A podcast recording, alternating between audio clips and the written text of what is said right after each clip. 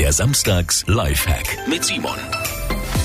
So, also Sie nehmen ein paar Eier, verquälen die, wie Sie sie für ein Rührei einfach haben wollen. Dann so eine Eiswürfelform nehmen und da die verquirlten Eier reinfüllen und ab in den Gefrierschrank damit.